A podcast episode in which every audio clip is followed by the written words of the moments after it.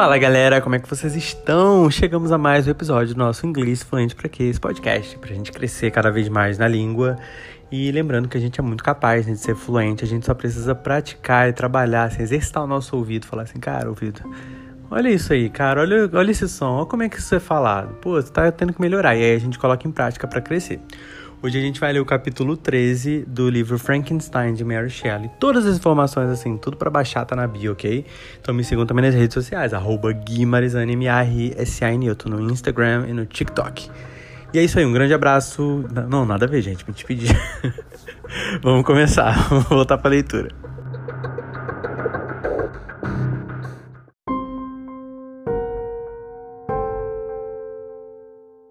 Galera, para quem me acompanha no Instagram sabe o que, que aconteceu, né? Eu estava gravando aqui, faltava 3 minutos para acabar o livro, né? Que avisa lá no Kindle quanto tempo de conclusão. E simplesmente o aplicativo travou. E ele, quando você finaliza, né? Um áudio que você está gravando aqui no celular, ele faz tipo um processo, né? De finalização antes de concluir aquilo virar uma coisa assim, final, né? E deu ruim nisso e eu vou ter que gravar de novo. Eu não tô totalmente triste, né? Apesar do tempo, né? Que eu me dediquei para estar tá gravando aqui o, o capítulo.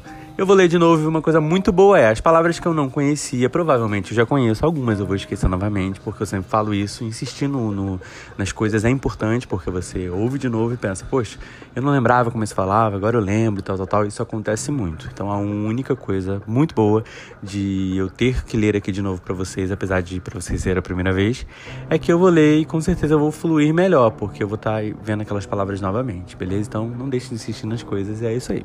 Bora lá pro capítulo 13. Some time elapsed before I learned the history of my friends.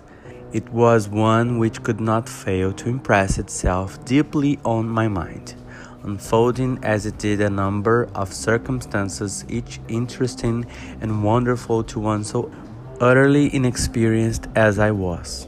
The name of the old man was De Lacy. He was descended from a good family in France where he lived for many years in affluence, respected by his superiors and beloved by his equals. His son was bred in the service of his country, and Agatha had ranked with ladies of the highest distinction. A few months before my arrival, they had lived in a large and luxurious city called Paris, surrounded by friends and possessed of every enjoyment which virtue, refinement, or intellect or taste, accompanied by a moderate fortune, could afford. The father of Safie had been the cause of the ruin. He was a Turkish merchant and had inhabited Paris for many years when, for some reason which I could not learn, he became obnoxious to the government. He was seized and cast into prison the very day that Safie arrived from Constantinople to join him. He was tried and condemned to death. The injustice of his sentence was very flagrant. All Paris was indignant, and it was judged that his religion and wealth, rather than the crime alleged against him, had been the cause of his condemnation. Felix had been present at the trial. His horror and indignation were uncontrollable when he heard the decision of the court. He made at that moment a solemn vow to deliver him, and then looked around for the means. After many fruitless attempts to gain admittance to the prison, he found a strongly grated window in an unguarded part of the building, which lighted the dungeon of the unfortunate Mahometan, who, loaded with chains, waited in despair the execution of the barbarous sentence. Felix visited the grate at night and made known to the prisoner his intentions in his favor. The Turk, amazed and delighted, endeavored to kindle the zeal of his deliverer by promises of reward and wealth. Felix rejected his offers with contempt. Yet, when he saw the lovely Safie, who was allowed to visit her father and who, by her gestures, expressed her lively gratitude, the youth could not help owning to his own mind that the captive possessed a treasure which would fully reward his toil and hazard. The Turk quickly perceived the impression that his daughter had made on the heart of Felix, and endeavored to secure him more entirely in his interests by the promise of her hand in marriage. so soon as he should be conveyed to a place of safety. Felix was too delicate to accept this offer, yet he looked forward to the probability of the event as to that consummation of his happiness. During the ensuing days, while the preparations were going forward for the escape of the merchant, the zeal of Felix was warmed by several letters that he received from his lovely girl, who found means to express her thoughts in the language of her lover by the aid of an old man, a servant of her father's, who understood French. She thanked him in the most ardent terms for his intended service towards her father, and at the same time deeply deplored her own fate. I have copies of these letters, for I found means during my residence in the hovel to procure the implements of writing, and the letters were often in the hands of Felix or Agatha. Before I depart, I will give them to you. They will prove the truth of my tale, but at present, as the sun is already far declined, I shall only have time to repeat the substance of them to you. Safie related that her mother was a Christian Arab seized and made a slave by the Turks. Recommended by her beauty, she had won the heart of the father of Safie, who married her. The young girl spoke in high and enthusiastic terms of her mother, who, born in freedom, spurned the bondage to which she was now reduced. She instructed her daughter in the tenets of her religion and taught her to aspire to higher powers of intellect and an independence of spirit forbidden to the female followers of Muhammad. This lady died, but her lessons were indelibly impressed on the mind of Safie, who sickened at the prospect of again returning to Asia and being immured within the walls of a haram, allowed only to occupy herself with puerile amusements, ill suited to the temper of her soul, now accustomed to grand ideas and a noble emulation for virtue. The prospect of marrying a Christian and remaining in a country where women were allowed to take a rank in society was enchanting to her. The day for the execution of the Turk was fixed, but on the night previous to it he had quitted prison and before morning was distant many leagues from Paris. Felix had procured passports in the name of his father, sister, and himself. He had previously communicated his plan to the former, who aided the deceit by quitting his house under the pretense of a journey and concealed himself with his daughter in an obscure part of Paris. Felix conducted the fugitives through France to Lyons and across Mont Cenis to Leghorn where the merchant had decided to wait a favorable opportunity of passing into some part of the Turkish dominions. Safie resolved to remain with her father until the moment of his departure, before which time the Turk renewed his promise that she should be united to his deliverer, and Felix remained with them in expectation of that event and in the meantime he enjoyed the society of the Arabian, who exhibited towards him the simplest and tenderest affection. They conversed with one another through the means of an interpreter, and sometimes with the interpretation of looks, and Safie sang to him the divine airs of her native country. The Turk allowed this intimacy to take place and encouraged the hopes of the youthful lovers, while in his heart he had formed far other plans. He loathed the idea that his daughter should be united to a Christian, but he feared the resentment of Felix if he should appear lukewarm, for he knew that he was still in the power of his deliverer. If he should choose to betray him to the Italian state, which they inhabited.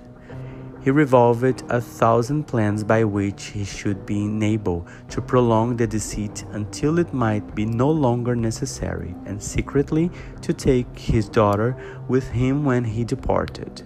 His plans were greatly facilitated by the news which arrived from Paris. The government of France were greatly enraged at the escape of their victim and spared no pains to detect and punish his deliverer. The plot of Felix was quickly discovered, and De Lacy and Agatha were thrown into prison. The news reached Felix and roused him from his dream of pleasure. His blind and aged father and his gentle sister lay in a noisome dungeon, while he enjoyed the free air and the society of her whom he loved. This idea was torture to him.